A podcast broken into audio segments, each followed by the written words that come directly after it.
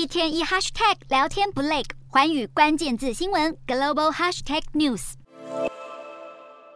南韩晶片业者七月出现了近三年来工厂出货首度减少的情况，凸显全球半导体需求转弱。根据南韩统计局三十一号公布的声明，七月半导体出货年减百分之二十二点七，逆转六月时增加百分之五点一的成长趋势。而南韩晶片生产已经连续第四个月减缓，显示三星电子、SK 海力士等大厂正在调整产量，因应需求降温和大量库存的情况。分析师认为，受到需求衰退、库存增加影响，半导体产业恐怕将进入十年来最惨淡的下降循环。不过，车用晶片需求不减反增，短缺状况还没正式解除。汽车产业链正在掀起一波大转型，各大厂商着眼智慧车的潜在商机，让车用高效能晶片的需求逆势成长。